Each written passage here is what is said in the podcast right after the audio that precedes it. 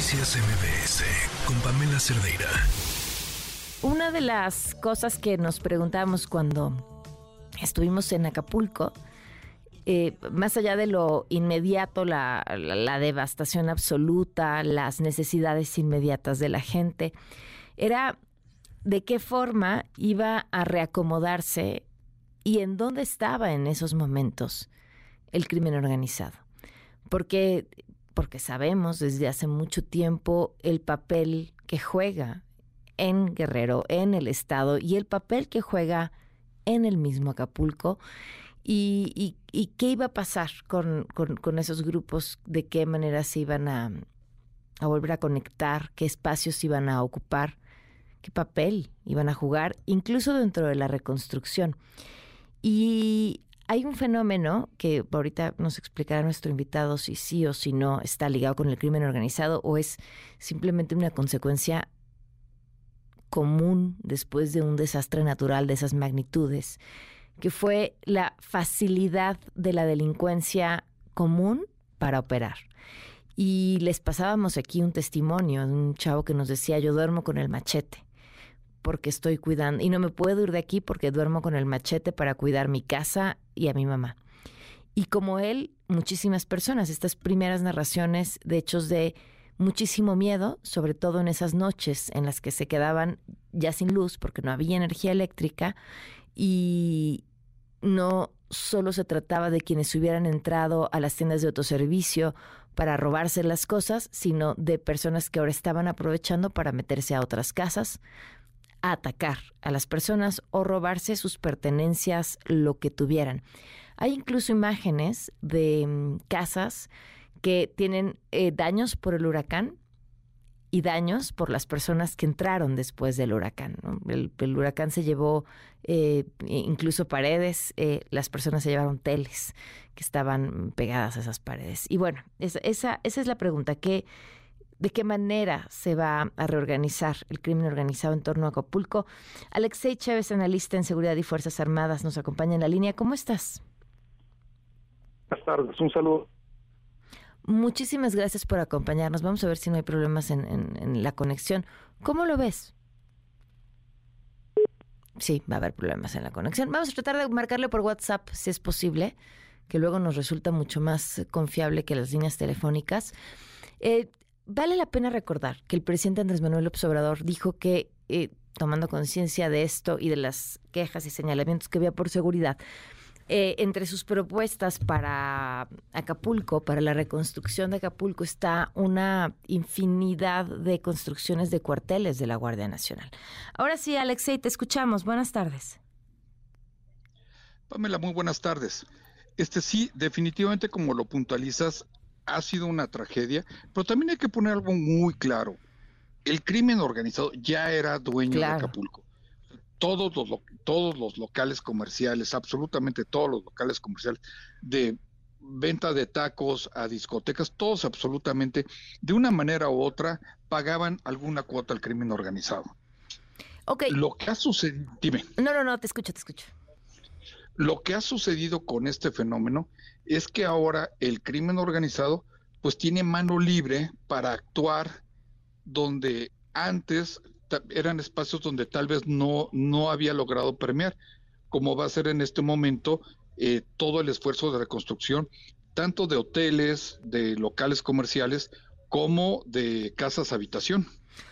¿O sea, estamos pensando pedir exclusivas en venta de materiales y ese tipo de cobros? Absolutamente, estamos hablando de que si antes, eh, te pongo un ejemplo eh, que a mí me ha tocado, si antes no pasaba cárnicos a Acapulco sin que pasara una cuota por parte del crimen organizado, hoy en día esto se va a extender a cemento, se va a extender a varillas, se va a extender a ladrillos, a pintura, etcétera.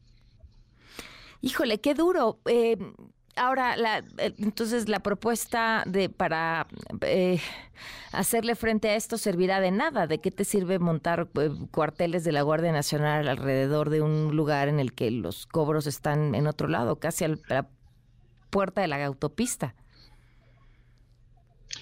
Yo te diría que cuando el gobierno federal está apostando a poner aproximadamente, si creemos en los números que nos está dando, 10 mil elementos de la Guardia Nacional. Esto es, para dimensionarlo, es aproximadamente el 8% del total de fuerza que tiene la Guardia Nacional a nivel nacional. Solo ahí. Es el nivel, es la magnitud de lo que ellos están detectando que puede suceder en cuanto a robos, en cuanto a, a pillaje, en cuanto a cobro de piso, etcétera. Otra de las cosas que no va a ayudar absolutamente es todos los esfuerzos que está generando el gobierno federal, muchos o pocos, los está haciendo en especie y en efectivo. Y eso definitivamente, pues es un caldo de cultivo para que grupos criminales extorsionen, presionen y roben a las personas que están ahí. Oye, y esto que mencionaba sobre la delincuencia organizada metiéndose en el área de la construcción, es algo que ya hemos visto, por ejemplo, en Quintana Roo en Quintana Roo, en Michoacán. Hay que recordar, por ejemplo, que en Michoacán, eh, en la próxima temporada de Super Bowl, todos, absolutamente todos los cargamentos de aguacate salen protegidos por las Fuerzas Armadas y la Guardia Nacional para evitar la extorsión. Eh, ¿qué, ¿Qué crees que vaya a pasar entonces con Acapulco en el próximo año? En materia de seguridad, yo creo que viene un año muy muy, difícil para la población, viene un año muy difícil para las personas que tienen inversiones en Acapulco. Si la Guardia Nacional no logra establecer, hacer un cambio radical, es una oportunidad de oro. Si no logran establecer un cambio radical en la constitución de cómo está elaborando el crimen organizado en Acapulco, va a ser mucho peor y definitivamente va a haber muchas inversiones que no van a regresar. Va a haber mucha gente que con este dinero eh, poco o mucho que le ha dado el gobierno federal va a migrar a otras, a otras entidades. Es una oportunidad de oro para el gobierno federal. Yo creo que lo están viendo así. De ahí vemos el despliegue de tantos elementos para Acapulco pero no estoy seguro que lo puedan lograr. ¿Qué tendría que suceder para que, para, para que sí fuera así? O sea, tomando en cuenta las decisiones que ya se han tomado. Eh, número uno, tendríamos que generar una, unas bases de inteligencia reales donde ellos pudieran atacar efectivamente absolutamente todos los grupos organizados de la Guardia eh, que están pegándole a los habitantes de Acapulco. Con estos 10 mil elementos que están eh, poniendo hoy en día en la calle tendrían que generar muchos vínculos con la sociedad, esta confianza con la sociedad, para evitar que se generaran este tipo de saqueos, este tipo de extorsiones. Tendría que haber un esfuerzo enorme, pero además hay una cosa, las Fuerzas Armadas a través de su plan Marina y el plan de Defensa Nacional número 3, tienen estas capacidades, tienen estas capacidades para ayudar a reconstruir, tienen estas capacidades de dar apoyo de emergencias médicas, dentales, etcétera, y lo pueden hacer. Es una oportunidad de oro también para el gobierno federal, no el estatal, porque obviamente está rebasado. Hay que recordar que 76% de los ingresos del estado de Guerrero provienen de Acapulco. Esta es la magnitud de la importancia que eh, de, no perder Acapulco. El 76% de los ingresos vienen específicamente de Acapulco. El otro 14% viene de Tasco. Entonces, el, el perder Acapulco es inimaginable para el gobierno de Guerrero, es vital.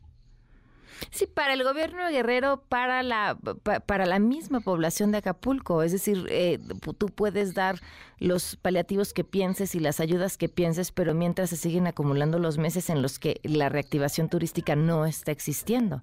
Y eso implica que los ingresos que tenían seguirán sin obtenerlos, más lo que haya costado o les siga costando reconstruir sus lugares de, donde de vivienda. Eh, Preguntaba antes de, platicar contigo si es esta, este, estos robos iniciales que vimos a las viviendas eh, son comunes después de un desastre natural como, como el que pasó en Acapulco.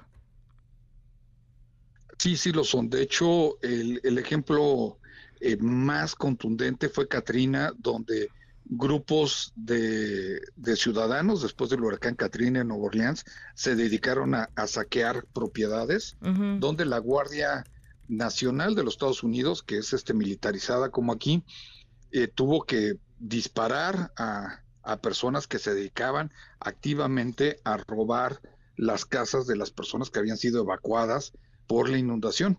Entonces, sí es algo de parte de la naturaleza humana, desafortunadamente. No lo habíamos visto en el nivel que, se exhibió en Acapulco. Ya había habido otro eh, efecto meteorológico anterior, donde una tienda enorme departamental decidió cerrar sus puertas por el saqueo que fue este, expuesto en aquella ocasión.